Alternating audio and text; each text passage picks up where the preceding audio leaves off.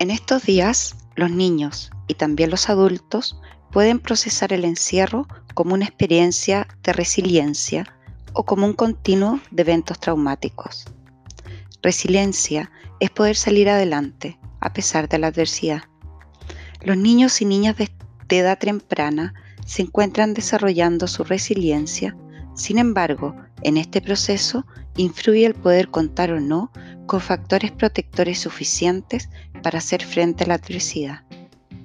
Los factores que protegen la salud mental ante las situaciones adversas de la vida son la combinación de buenas relaciones de apoyo, desarrollo de habilidades adaptativas e idealmente más experiencias positivas que negativas.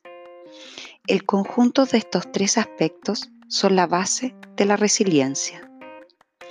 En estos tiempos que para muchos han sido marcados por el estrés, el impacto psicológico dependerá que nuestros recursos internos puedan ser suficientes para hacer frente a las experiencias traumáticas.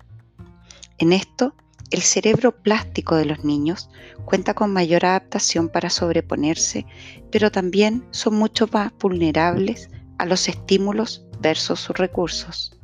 Algo que para nosotros puede sonar insignificante, para ellos puede ser un mundo de dificultades, sensaciones de inseguridad, amenaza de peligro, miedo o pérdida de control. El factor protector clave es contar con al menos un vínculo seguro, poder contar con una persona que sea una relación estable y comprometida, que pueda responder ante las necesidades del niño o de la niña. Es el cimiento que va a desarrollar en él o ella la capacidad de regularse, de responder en forma adaptativa a la adversidad y prosperar.